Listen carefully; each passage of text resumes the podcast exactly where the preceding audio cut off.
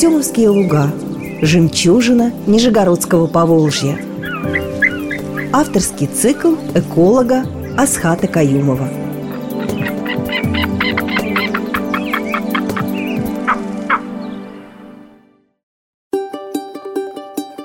Здравствуйте, уважаемые радиослушатели!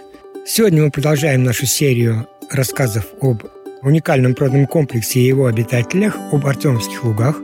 Территория Волжской поймы, находящаяся практически вплотную к Нижнему Новгороду и Кстово, на берегу Волги, и являющаяся местом обитания огромного количества как редких, так и массовых видов живых организмов, в том числе тех, которые мы с вами легко можем увидеть, если мы посетим Артемовские луга с экскурсией, особенно в летний период, когда этих видов особенно много, потому что ну, не все они остаются на зиму, но те, кто живет здесь летом, мы с вами можем с ними со всеми легко познакомиться, потому что вот они тут рядышком. Полчаса пешком от Кремля, 15 минут на велосипеде, 2 минуты на вертолете.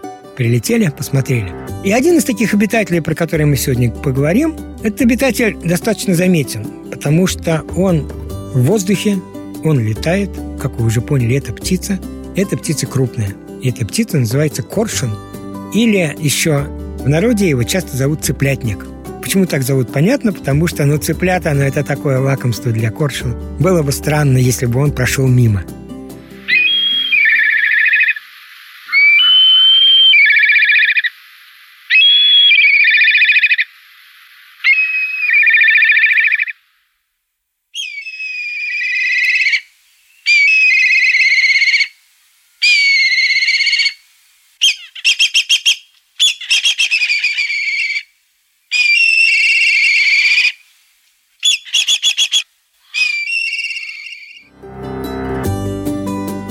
Коршун – один из тех хищников, которого трудно с кем-то спутать.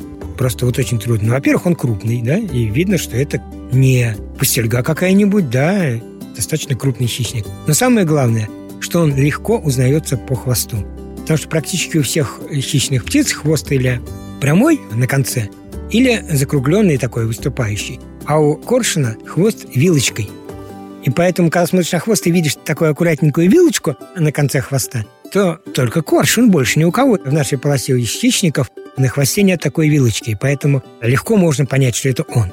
Коршун – хищная птица, то есть он питается мясом, да, не растениями какими-нибудь, и формально охотится, да, но на самом деле во многом он скорее санитар, потому что одно из любимых, так сказать, видов еды коршуна – это падаль.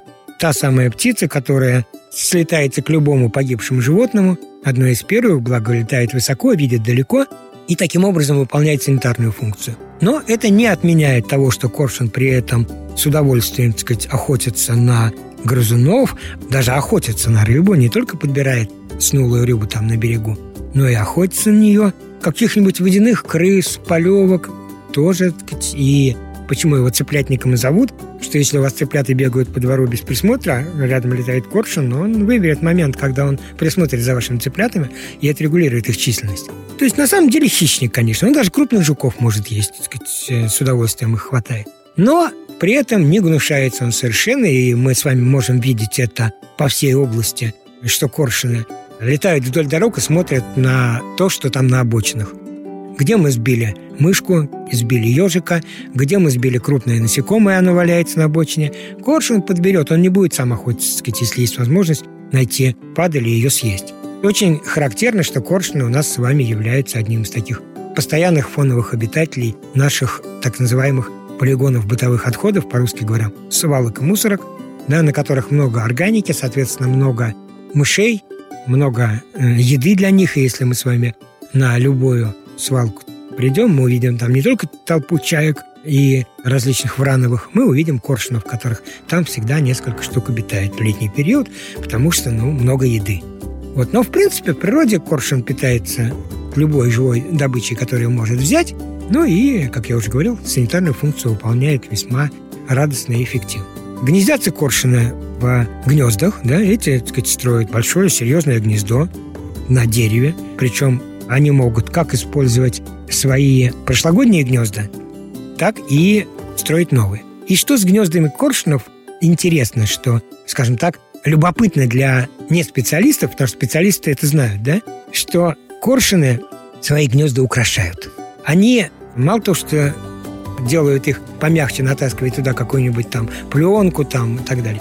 Они стараются тащить там белые пластиковые пакеты, какие-нибудь такие вот яркие предметы светлые, которые видно издалека. То есть они, понятно, что делают не в эстетических целях, а чтобы гнездо было видно издалека, и чтобы другие потенциальные обитатели, которые захотят загнездиться на этом месте, видели, что место занято.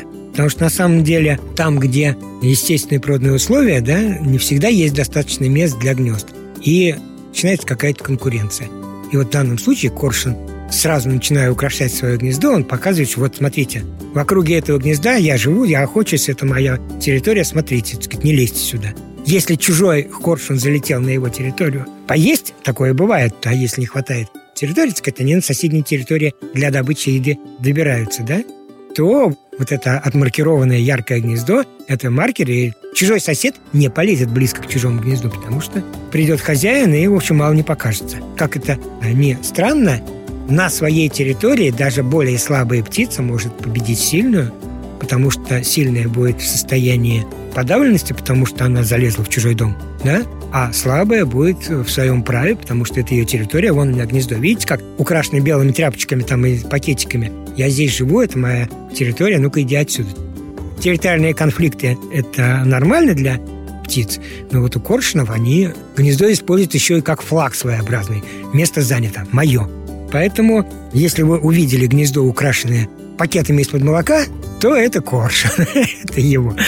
В Арцонских лугах коршуны гнездятся, и мы, если с вами посетим луга в летний период, то мы, скорее всего, конечно, увидим их гнезда. Эта птица обязательно встретится, ее можно будет видеть ее плавный полет, как она летает, смотрит, не вылезла ли куда-нибудь глупая мышь, не выпрыгнула ли слишком далеко от водоема лягушка, так сказать, и не успеет допрыгать обратно, не помер какой-нибудь там заяц, нельзя ли тут попировать падалью, то есть облетает свою территорию, ищет еду, и к людям она относится совершенно спокойно, то есть э, людей она не воспринимает как опасность, э, ну, если мы, конечно, не, их не преследуем, потому что они, в общем-то, становятся доверчивыми. Мало того, если люди их не обижают, не отгоняют, они даже немножко нахальные становятся, так сказать, они будут прилетать и говорить, а где моя еда? Дайте мне еды. Поэтому, если мы их не обижаем, то в Артемских лугах мы совершенно спокойно можем понаблюдать эту красивую парящую птицу, ну, только, конечно, в летний период, потому что потом она улетит в Африку. Холодно здесь зимой, еды мало, поэтому коршуны мигрируют. Посещайте Артемские луга, любуйтесь этими прекрасными птицами. Напоминаю еще раз, летит большая крупная хищная птица, хвостик вилочкой – это коршун. Легко, удобно, не надо знать никаких там особых биологических научных вещей. Вот просто по хвосту коршун определяется, ну, элементарно. Ну, а мы с вами встретимся еще в других эфирах, поговорим о других обитателях Артемских лугов.